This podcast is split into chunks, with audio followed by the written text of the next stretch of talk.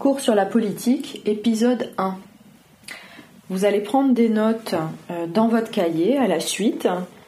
Euh, donc en principe, vous avez dû euh, écrire l'introduction, prendre des notes sur l'introduction lors du dernier cours.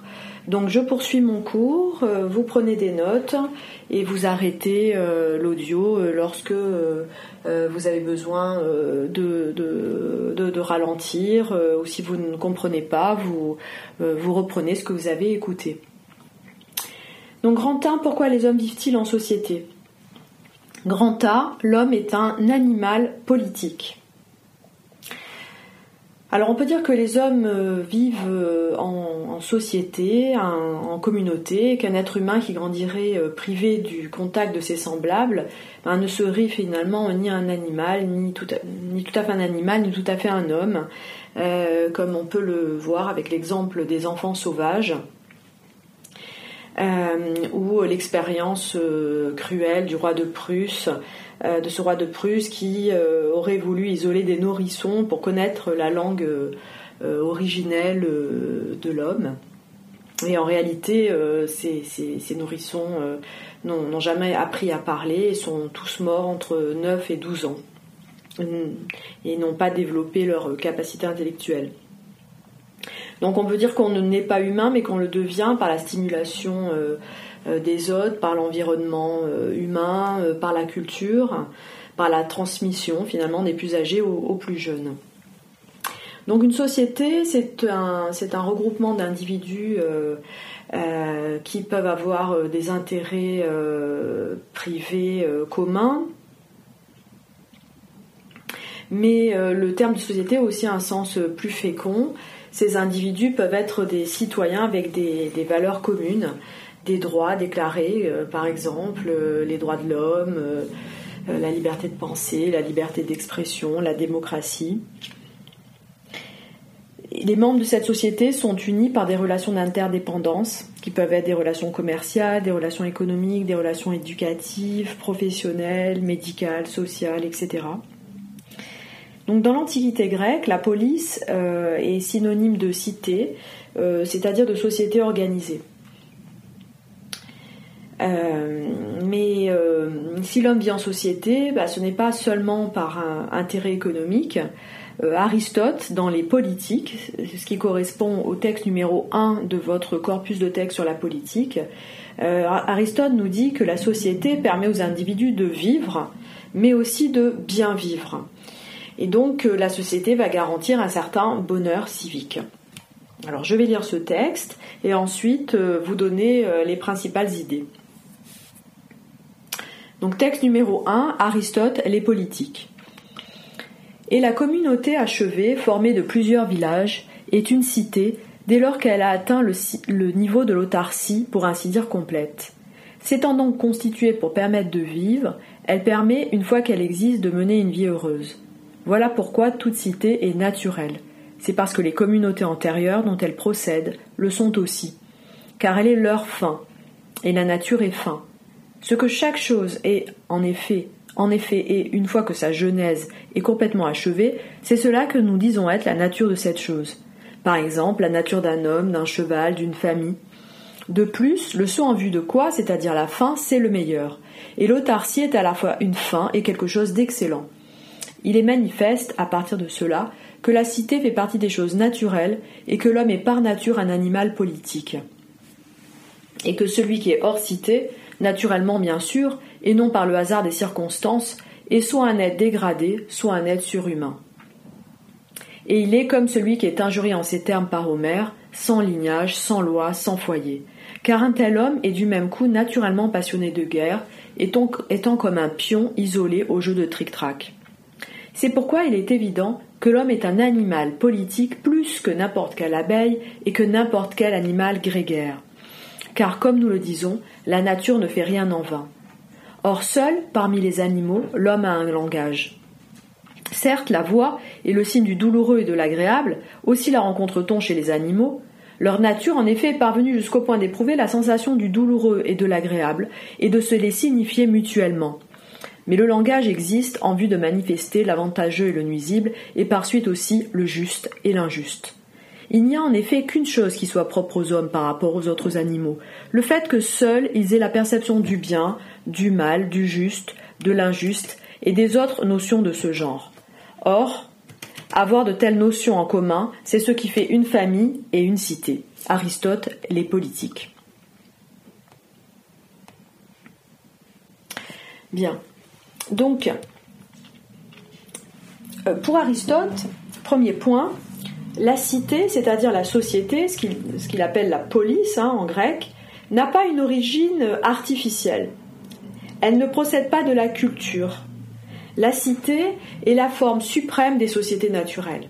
Donc la cité est naturelle parce que les communautés antérieures qui la composent le sont aussi. La cité est constituée de parties, des familles, des villages, qui sont naturels. Donc la cité est un tout, un ensemble naturel composé de parties naturelles, euh, que sont le couple, la famille, le village, la cité, donc qui sont autant de communautés naturelles. Les hommes sont comme programmés par la nature pour vivre en société. La cité est donc antérieure aux autres, communautés euh, d'un point de vue euh, ontologique et non pas du point de vue de la génération. Dans l'ordre de l'être, le tout visé, soit la cité, est antérieur au parti, la famille, le village. C'est avec le tout comme cause finale que les partis existent. Les autres associations humaines n'existent que par rapport au tout qu'est la cité. Deuxième point, selon Aristote, la nature ne fait rien en vain. C'est ce qu'on appelle le finalisme. Donc elle prévoit euh, pour chaque espèce, la nature donc prévoit pour chaque espèce ce qu'il y a de meilleur pour elle. Donc la cité et la finalité, c'est-à-dire euh, le but euh, de l'homme. L'homme vit en société d'abord pour survivre et pour accomplir ses dispositions naturelles comme, le, comme par exemple le logos comme on va le voir un peu plus tard.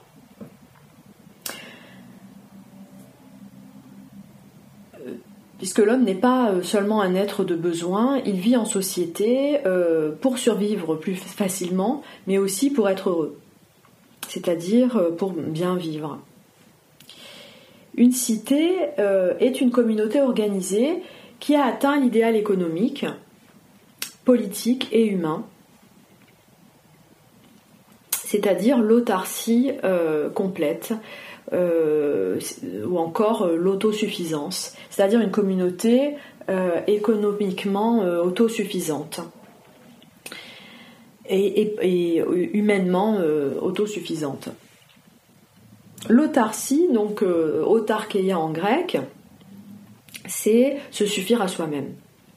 Donc dans cette cité, tous les besoins des citoyens sont satisfaits les marchandises euh, sont échangées au sein de la cité. Nul besoin d'apport en marchandises extérieures à la cité.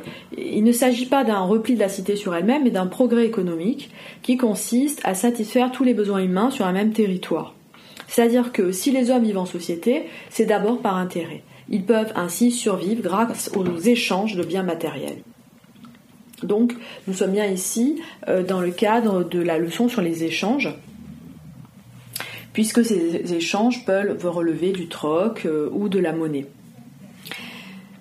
Donc cette division du travail va faciliter à la fois la, survie, mais aussi une forme de bonheur, puisqu'elle permet de dégager, hein, cette division va permettre de dégager un temps libre qui pourra être consacré à des activités plus, enrichissantes. Euh, mais l'autarcie euh, est aussi politique, la cité se donne ses propres lois, euh, point suivant, Aristote définit l'homme comme un zoon politikon, c'est-à-dire un animal politique. Donc on a là une définition de l'homme. L'homme, par nature, est fait pour vivre en société. C'est au sein du groupe qu'il va pouvoir survivre et devenir humain pleinement en développant euh, son potentiel, c'est-à-dire le logos, la raison, mais aussi le langage la cité va permettre la réalisation complète de l'humanité de l'homme. Elle est la fin de toutes les autres associations humaines. Elle est la fin dernière de la nature pour l'homme, donc le but. L'homme est donc par nature un être social qui ne peut se perfectionner, se développer sans faire partie d'une communauté. Totalement isolé de ses semblables, l'individu n'accède pas vraiment à l'humanité. Il est soit un dieu qui n'a pas besoin des autres, soit une bête. Il est un être dégradé ou un dieu. Et il est un être humain que dans la mesure où il vit au sein de la cité, le lieu civilisé, l'environnement humain.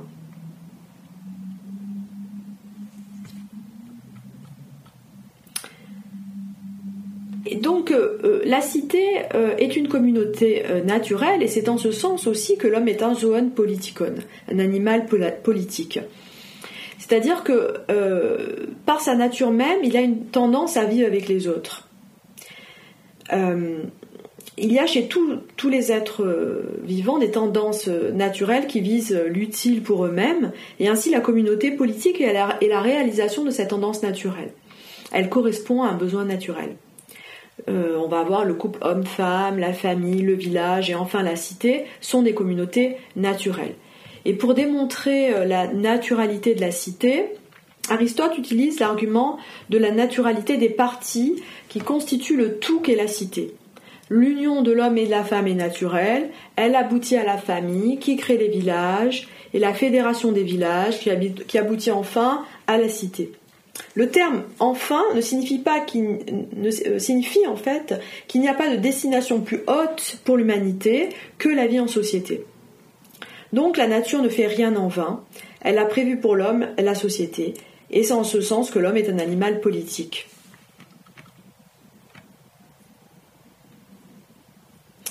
Mais si l'homme, donc point suivant, si l'homme vit en société, ce n'est pas seulement pour vivre, c'est aussi et surtout pour bien vivre. Donc nous sommes ici dans le chapitre sur euh, le bonheur civique, le bonheur en communauté. Le, bonheur n'est pas seulement une affaire privée, euh, comme on peut le voir euh, chez Épicure par exemple, dans la lettre à Ménécée. la, cité euh, et euh, donc dernière dans l'ordre chronologique, mais première dans l'ordre logique, car les hommes sont destinés à vivre dans la cité. Et ce vers quoi nous tendons, c'est ce pourquoi nous sommes programmés. La cité est donc antérieure à la famille.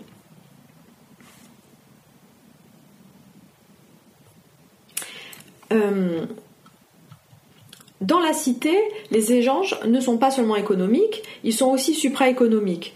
Euh, c'est-à-dire euh, linguistique. L'homme est un animal politique, nous dit Aristote, mais à un plus haut degré que les autres animaux grégaires, c'est-à-dire qui vivent en, troupeau, en groupe, en colonie, euh, etc. Parce que l'homme, lui, a un langage. Donc le langage, on est ici donc dans le chapitre sur le langage également, est un outil, est un des outils développés par la vie en communauté. La politique devient l'espace du discours libre. Si les animaux ont une voix, donc euh, euh, qui se dit, ce qui se dit en grec phoné, pour exprimer leur plaisir, leur douleur, les hommes seuls possèdent le privilège de la parole, c'est-à-dire du logos en grec. La parole est volontaire, rationnelle, la voix euh, des animaux, c'est-à-dire le fait de proférer des sons, de pousser des cris, et l'expression de l'instinct seulement. Et c'est donc au sein de la cité que le langage va prendre une dimension euh, sociale euh, et euh, culturelle. La parole humaine est l'expression d'une faculté spécifiquement humaine et d'une vertu politique. Parce que c'est un outil de communication essentiel qui rendra possible des échanges, un débat sur le juste et l'injuste. Donc, au sein de la cité, le langage euh, va permettre des débats politiques, juridiques, philosophiques. Euh, donc un, véritable débat public va pouvoir euh, se, se, mettre en œuvre. Et donc on peut dire que le logos a avant tout une vertu civique. La politique est le moyen du bonheur vertueux. Donc les hommes ont une aptitude à la discussion, et qui est fondamentale donc euh, dans toutes les formes de communauté, hein, euh, que ça soit le couple, la famille, euh, les villages et a fortiori la cité. Donc nous ne vivons pas ensemble seulement pour échanger des marchandises contre de l'argent, mais nous échangeons aussi des paroles, des idées, et c'est ce qu'on peut appeler les échanges supraéconomiques. Donc la justice pas ne doit pas être la seule préoccupation des gouvernants il s'agit aussi et surtout du problème des citoyens qui sont dotés de capacités de jugement et de discussion, qui, capacités qui peuvent se développer seulement dans une cité. Donc la discussion est un idéal de vie communautaire qui rend possible le bonheur civique. Et l'intérêt fondamental du vivre ensemble, pour le couple, la famille, le village, la, société, euh, c'est la discussion. Nous pensons mieux avec les autres pour tenter de trouver des solutions aux problèmes euh, de, la société. Donc on est ici dans une, valorisation du dialogue, de l'échange, euh, sans, sans lesquels il ne peut pas y avoir de communauté possible. Grand B, la société et l'État. Définition. La société est constituée donc de citoyens euh, dans une démocratie, de sujets dans une monarchie. Elle est composée des gouvernés. Donc une société repose sur des relations de pouvoir qui sont censées assurer la cohésion du groupe. Ce pouvoir peut prendre la forme de l'État, avec un gouvernement, une assemblée, des institutions politiques, ou d'institutions plus traditionnelles, comme dans les sociétés dites traditionnelles, avec par exemple le conseil des anciens, la chefferie, le chef de tribu, le chef de clan. La société, au sens moderne du terme, n'est pas euh, exactement synonyme de communauté, car celle-ci induit un lien euh, spontané affectif. Dans une même communauté, on trouve un sentiment d'appartenance, une identité, par exemple une communauté religieuse. Dans une société, il peut y avoir différentes communautés des hommes euh, et des femmes peuvent vivre ensemble sans qu'aucun lien affectif, identitaire, spontané ne les relie. Donc dans une société, les liens sont plus neutres. Ce sont des valeurs, des normes euh, communes. Euh, il existe des échanges économiques dans une société, mais aussi des échanges supraéconomiques, comme on l'a vu avec le texte d'Aristote. La société n'est pas non plus l'État, euh, car elle n'est que multitude lorsqu'elle n'est pas régie, organisée par un pouvoir au-dessus d'elle. L'État implique donc une formalisation juridique de son, organisation, c'est une institution. Donc on peut parler d'un État, c'est-à-dire d'une institution, quand le pouvoir est exercé par un gouvernement qui fonctionne avec des administrations, des, des institutions donc. Un État a une souveraineté. L'autorité de l'État est supérieure aux autres formes d'autorité qui existent dans la société. Par exemple, dans l'Ancien Régime, le pouvoir de l'État était supérieur au pouvoir paternel, au pouvoir euh, du maître sur son serviteur. Aujourd'hui, le pouvoir de l'État régule les intérêts privés. L'autorité de l'État peut être au-dessus de l'autorité parentale euh, si euh, les enfants sont menacés, sont en danger. L'État a également le monopole de la force publique, de la violence légitime. Euh, dans un, avec un système judiciaire, euh, euh, la police, l'armée. L'État a également un pouvoir institutionnel au-dessus de la société et des hommes qui exercent le pouvoir effectivement. par exemple, l'État est incarné par le président de la République, ou par le roi, ou par des ministres mais il ne se réduit pas à la personne qui le représente. Les gouvernants ne sont pas au-dessus des lois. L'État est supérieur à la société car c'est une institution permanente. Dans l'ancien régime, dans la monarchie française par exemple, la monarchie en tant qu'institution est au-dessus de la personne du roi, d'où la formule le roi est mort, vive le roi. Le roi mort, la monarchie n'est pas en péril dans la mesure où le roi a un descendant. Dans une démocratie, les présidents et leur gouvernement se succèdent, mais l'État avec ses institutions demeure